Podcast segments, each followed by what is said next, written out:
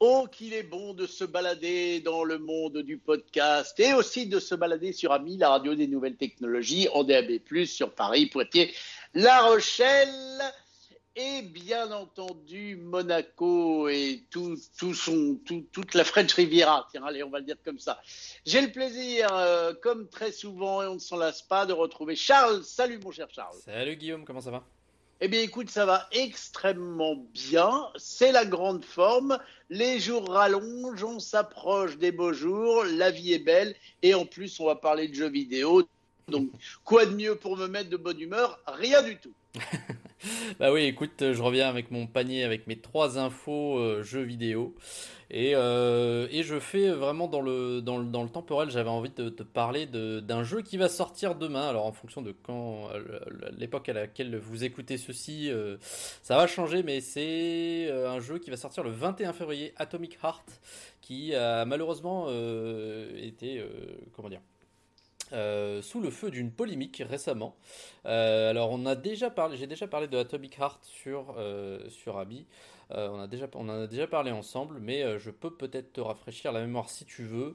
C'est un jeu qui euh, provient d'un studio qui s'appelle Munfish et qui est une sorte de Bioshock pour les connaisseurs du, genre, donc une sorte de, FPS qui se, se, situer le joueur dans une époque dystopique à, à la source URSS euh, donc euh, voilà, un, jeu qui semblait, euh, ma foi, très très bien. Mais malheureusement, le, studio derrière, donc Munfish, comme je l'ai dit, fait face à des, des, polémiques. Parce que c'est assez vague, mais on est, je suis quasiment sûr que c'est un, studio euh, russe. Il a pourtant été fondé à Chypre en 2017, mais euh, la plupart de son management ne semblerait être russe, de, des personnes de nationalité russe. Et, euh, et du coup, bah voilà, en fait, il le, studio s'est fait accuser de, de, plusieurs choses, enfin s'est fait pointer du doigt pour plusieurs sur plusieurs choses. Tout d'abord, il y a cette date de sortie, le 21 février, qui est un an après euh, le, début du conflit euh, en Ukraine. Euh, et, puisque plusieurs personnes derrière le studio seraient russes, il y a eu des questions suite à ça d'internautes sur Twitter qui, euh, qui ont demandé au studio tout simplement s'ils euh, avaient reçu des, euh, des, des, des, aides au développement, de l'argent ou quoi que ce soit de la part de, de, l'État russe ou même de certaines parties de l'État russe. et en fait, suite, à, suite à ces tweets, le, le studio a répondu et, et le problème c'est que leur réponse a été très très très vague il n'y a pas eu clairement de euh, non, on ne reçoit rien du tout, oui, on reçoit quelque chose. Et donc, en fait, le fait que leur réponse était vague, eh ben, ça ça n'a fait qu'envenimer la situation, malheureusement. Euh, donc leur, réponse, euh, donc qui était une communication publique qu'ils ont fait sur leur compte Twitter, leur réponse, je vais vous la lire.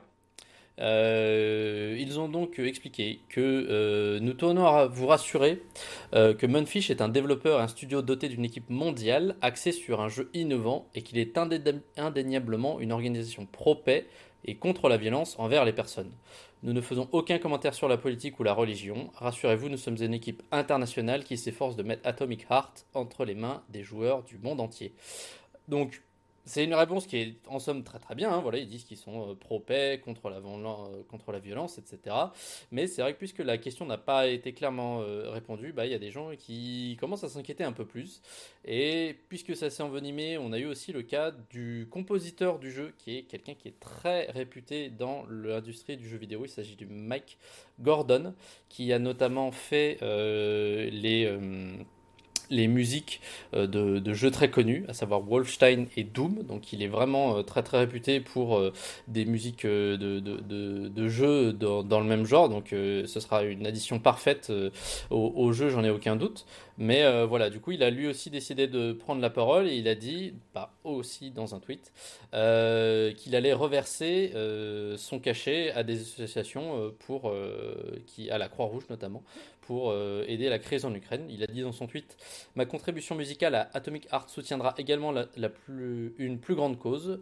Je fais don de mon cachet à l'appel de la Croix-Rouge australienne pour la crise en Ukraine, en solidarité avec le peuple ukrainien. Si vous en avez la possibilité, pensez à faire un don. Ensemble, nous pouvons faire la différence.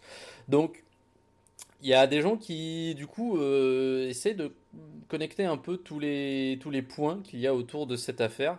Et, euh, et, il y a des gens qui, donc, du coup, euh, ont accusé Mike Gordon, le, compositeur, comme je viens de le dire, de dédouanement, en fait, via, via ce reversement de cachet. et, alors qu'il a peut-être tout simplement voulu faire une bonne action et qu'il n'avait aucune pensée derrière. Donc ça entache vraiment la sortie de, ce jeu qui est euh, absolument imminente. Euh, et on ne sait pas exactement ce que ça va donner euh, du coup au, niveau des, ventes. Moi ça m'attriste vraiment parce que c'est un jeu que j'attendais depuis qu'il a été annoncé. Je trouvais que l'univers qui était présenté derrière c'était un univers qu'on n'avait jamais vu dans le, dans le jeu vidéo, du moins pas de cette manière. Euh, il avait l'air d'être vraiment euh, très innovant. Et puis surtout c'était un jeu comme à la Bioshock. Et Bioshock euh, a de, très nombreux fans. Et j'en suis un, puisque c'est un, jeu excellent avec pareil aussi un, univers captivant et très immersif. Donc j'avais beaucoup de et j'ai toujours beaucoup d'espoir sur ce jeu Atomic Heart. Euh, j'espère pouvoir y jouer le plus rapidement possible et euh, en espérant que la, polémique euh, n'enfle pas plus qu'elle l'est déjà. on vous tiendra bien évidemment informé. Donc voilà, pour rappel, l'histoire, comme je l'ai dit, c'est une sorte d'utopie en URSS où ça va se passer entre les années, c'est assez vague dans le jeu, ça va se passer entre les années 1930 et 1960. Mais voilà, c'est un, un, passé un peu euh, réinventé puisque euh, c'est un passé dans lequel, en URSS, entre les années 1930 et 1960, les soviétiques ont développé tout un tas de technologies incroyables, même bah, des, des, une sorte d'internet ou alors des robots avec des intelligences artificielles, etc. En fait, c'est un passé futuriste. Exactement, c'est un passé futuriste et, euh, et, et, avec des, des, des, notes d'eugénisme en mode faire des humains meilleurs, etc. Avec des robots droite à gauche et toujours euh, toujours euh, ce, style et cette patte graphique de euh, qu'on peut voir sur les vieilles les vieilles affiches de, de, l'URSS en mode qui promettait un futur radieux bourré de technologie avec tous les ingénieurs russes derrière. Et voilà moi ça me, ça ça me botte toujours mais bon donc vraiment toutes ces accusations, je pense, elles sont à prendre avec de, de, grosses, pincettes, même si c'est vrai qu'on on peut pas nier que le, studio n'a, n'a pas clairement répondu à, la question. Euh, après, euh, dire qu'en achetant un jeu, on participe à la guerre en Ukraine, euh, notamment surtout au camp russe, bah, je pense que c'est totalement faux hein, de, de, dire ça. ça reste un produit culturel et je vois mal comment il pourrait y avoir des liens entre, entre les deux. Euh, donc, euh, donc voilà, on va voir si cette polémique va, va entacher les ventes de, ce jeu. On vous tiendra informé en tout cas. Bon, bah écoute, on suit l'affaire parce que c'est vrai que c'est quand même intrigant et tout à fait intéressant. Effectivement. Euh, une autre nouvelle que j'avais à vous partager et te partager aussi, mon cher Guillaume, ça concerne euh, le 3, et oui, le fameux euh, salon très très connu, le plus réputé au niveau de, du jeu vidéo, donc l'Electronic Entertainment Exposition, qui se tient traditionnellement au Convention Center de Los Angeles, qui est l'un des plus gros centres de convention du monde. et ben, il va enfin faire son grand retour avec un format physique.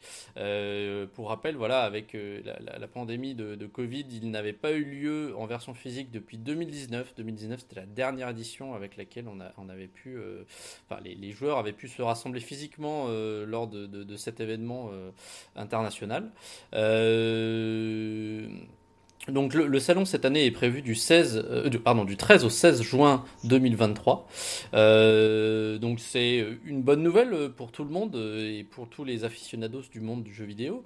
Euh, cependant, c'est visiblement pas le, le, salon ne va pas être au goût de tout le monde puisque on a plusieurs grands grands studios qui ont décidé qu'ils ne prendraient pas part à cette émission. tout simplement, je pense qu'ils sont fâchés un peu avec le fait que il y a les, les, organisateurs n'avaient pas fait d'efforts sur les les éditions précédentes qui avaient du coup été tenues sur Internet avec des événements live rediffusés via Internet en, stream.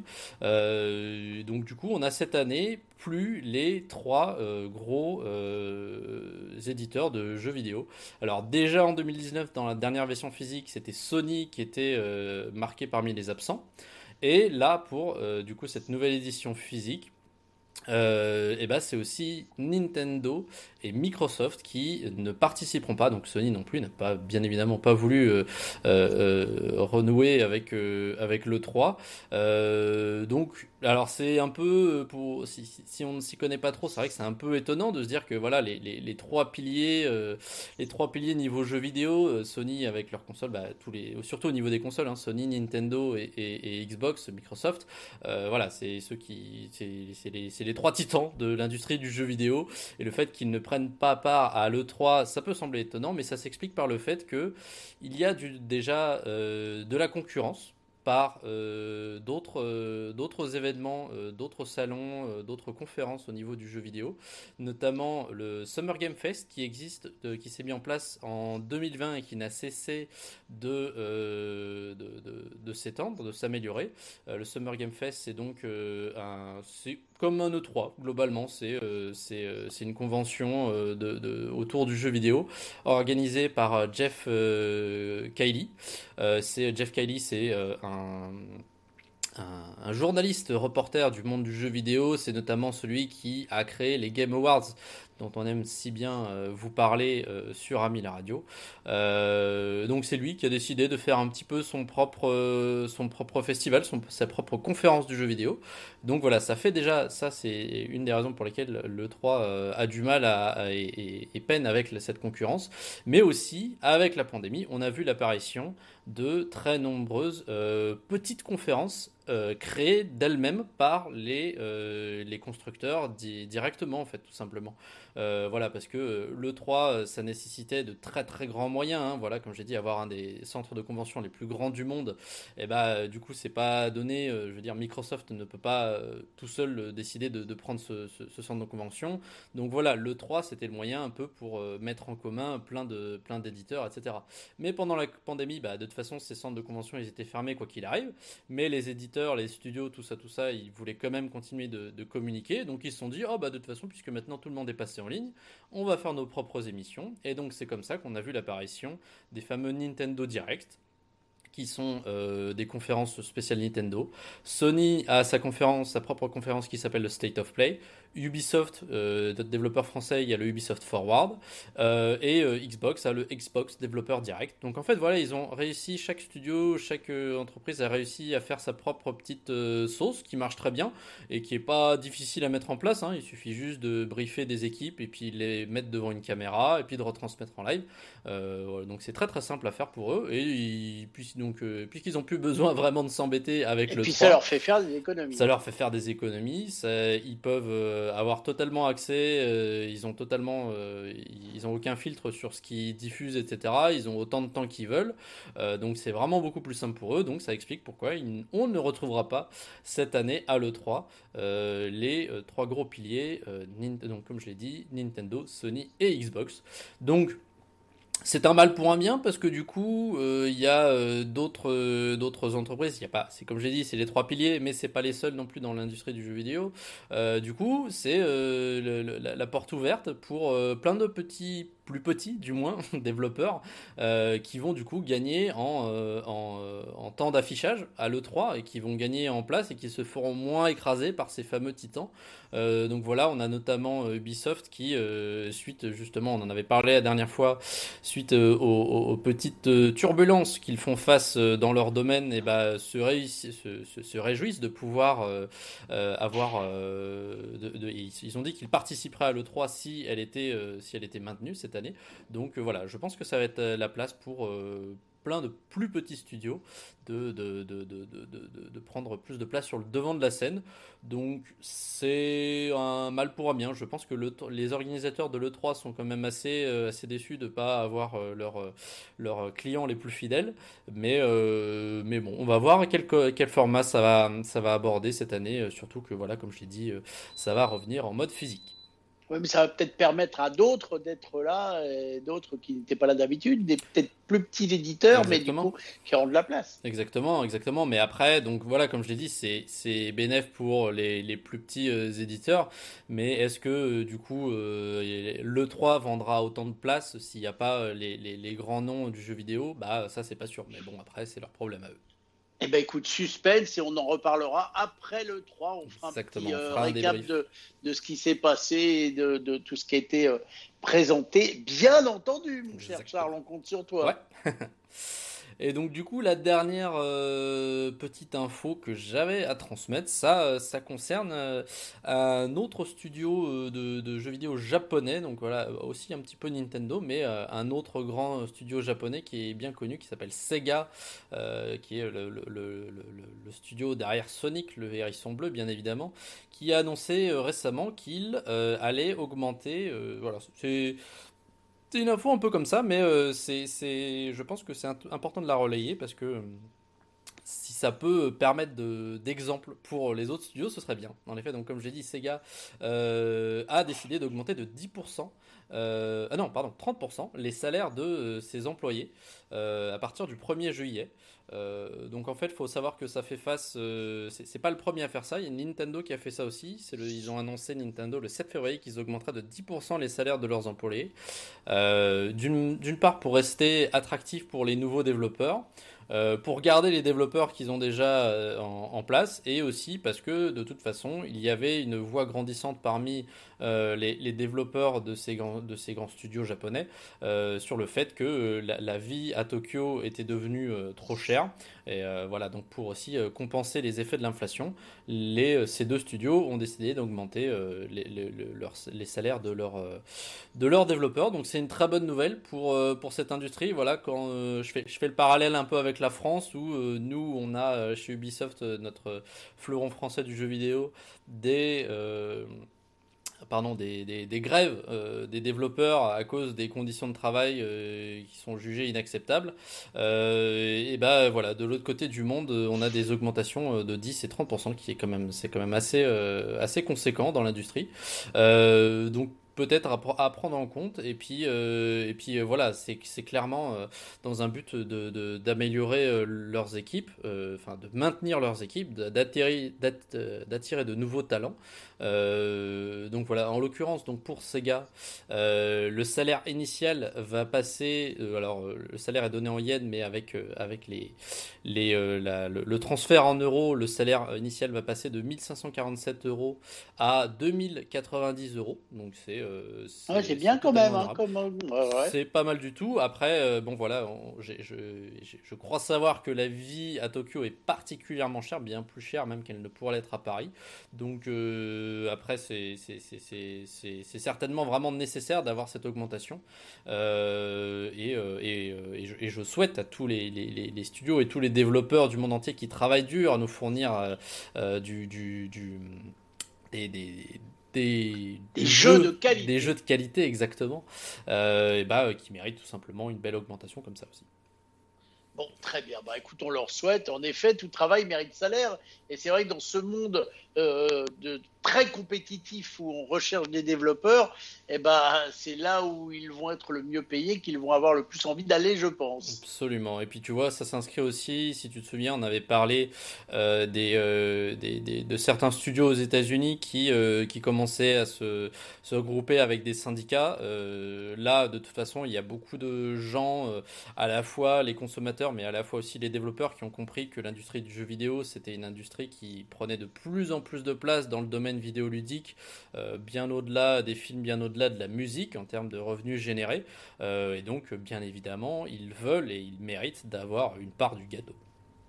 Oui, puis alors tu m'arrêtes si je dis des bêtises, mais je crois que l'industrie du jeu vidéo va bien quand même globalement. Oui, globalement, l'industrie du jeu vidéo va très très bien. Hein. Euh, euh, j'ai plus les nombres en tête, mais oui, c'est parmi les, domaines qui, qui génèrent le plus d'argent. Oui, oui, je crois que le, budget des jeux vidéo ont largement dépassé le budget du cinéma.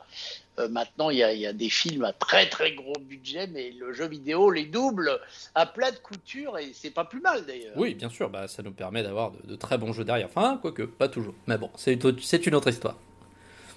Bon, en tous les cas, merci euh, Charles d'être venu vider ton panier comme d'habitude sur Ami et c'est toujours un plaisir de te retrouver. 01 76 21 18 10 si vous voulez commenter avec votre jolie voix ou nous poser des questions, nous proposer euh, des idées de sujets ou, je ne sais pas quoi. Nous faire un coucou tout simplement. Euh, et puis sinon, contact laradio.com. Mon cher Charles, euh, merci et à la semaine prochaine pour de nouvelles aventures. Ça marche, merci.